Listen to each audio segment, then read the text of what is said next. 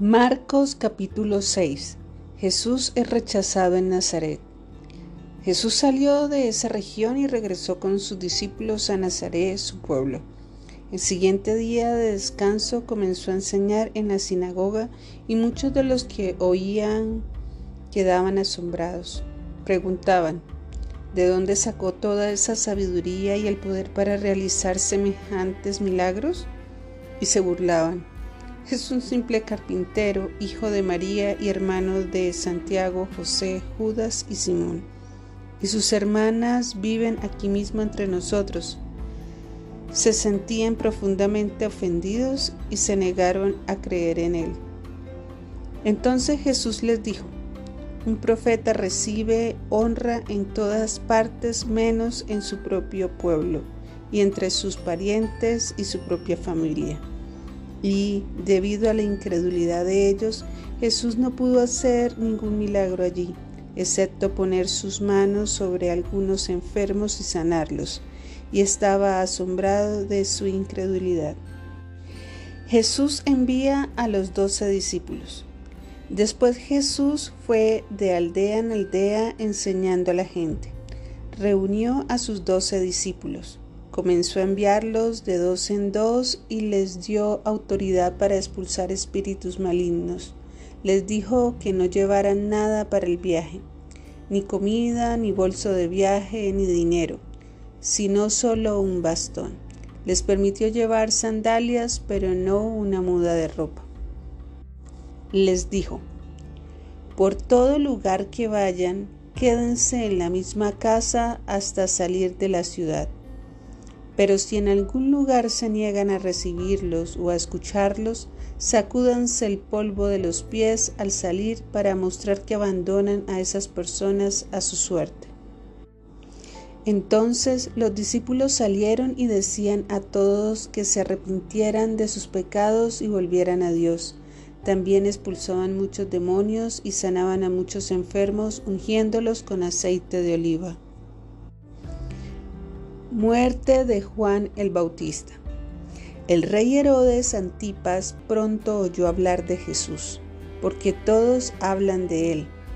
Algunos decían, este debe ser Juan el Bautista que resucitó de los muertos, por eso puede hacer semejantes milagros. Otros decían, es Elías. Incluso otros afirmaban, es un profeta como los grandes profetas del pasado. Cuando Herodes oyó hablar de Jesús, dijo, Juan, el hombre que yo decapité, ha regresado de los muertos. Pues Herodes había enviado soldados para arrestar y encarcelar a Juan para hacerle un favor a Herodías. Él se casó con ella a pesar de que era esposa de su hermano Felipe. Juan le había estado diciendo a Herodes, es contra la ley de Dios que te cases con la esposa de tu hermano. Por eso Herodías le guardaba rencor a Juan y quería matarlo. Pero sin el visto bueno de Herodes ella no podía hacer nada, porque Herodes respetaba a Juan y lo protegía porque sabía que era un hombre bueno y santo. Herodes se inquietaba mucho siempre que hablaba con Juan pero aún así le gustaba escucharlo. Finalmente, Herodías tuvo su oportunidad en el cumpleaños de Herodes. Él dio una fiesta para los altos funcionarios de su gobierno, los oficiales del ejército y los ciudadanos prominentes de Galilea. Luego la hija del rey, también llamada Herodías, entró y bailó una danza que agradó mucho a Herodes y a sus invitados. Pídeme lo que quieras, le dijo el rey a la muchacha, y te lo daré. Incluso juró, te daré cualquier cosa que me pidas, hasta la mitad de mi reino. Ella salió y le preguntó a su madre, ¿qué debo pedir? Su madre le dijo, pide la cabeza de Juan el Bautista.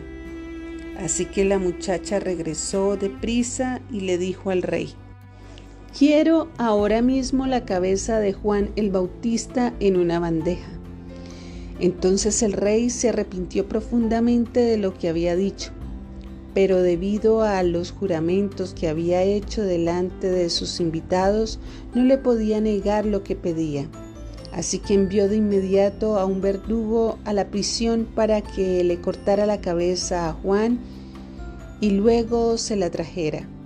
El soldado decapitó a Juan en la prisión, trajo su cabeza en una bandeja y se la dio a la muchacha, quien se la llevó a su madre. Cuando los discípulos de Juan oyeron lo que había sucedido, fueron a buscar el cuerpo y lo pusieron en una tumba. Jesús alimenta a cinco mil. Los apóstoles regresaron de su viaje y le contaron a Jesús todo lo que habían hecho y enseñado. Entonces Jesús les dijo, Vayamos solos a un lugar tranquilo para descansar un rato. Lo dijo porque había tanta gente que iba y venía que Jesús y sus apóstoles no tenían tiempo ni para comer. Así que salieron en la barca a un lugar tranquilo donde pudieran estar a solas.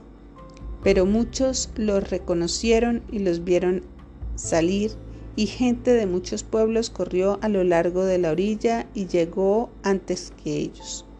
Cuando Jesús salió de la barca, vio la gran multitud y tuvo compasión de ellos, porque eran como ovejas sin pastor. Entonces comenzó a enseñarles muchas cosas. Al atardecer, los discípulos se le acercaron y le dijeron, Este es un lugar alejado y ya se está haciendo tarde.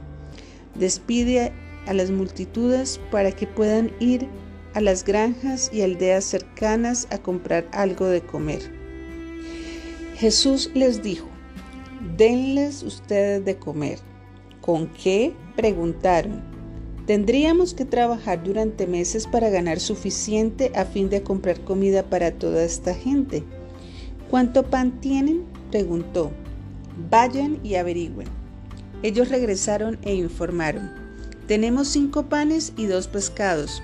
Entonces Jesús les dijo a los discípulos, que sentaran a la gente en grupos sobre la hierba verde. Así que se sentaron en grupos de 50 y de 100.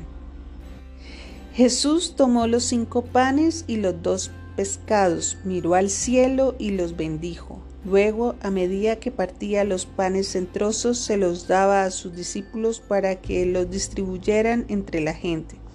También dividió los pescados para que cada persona tuviera su porción.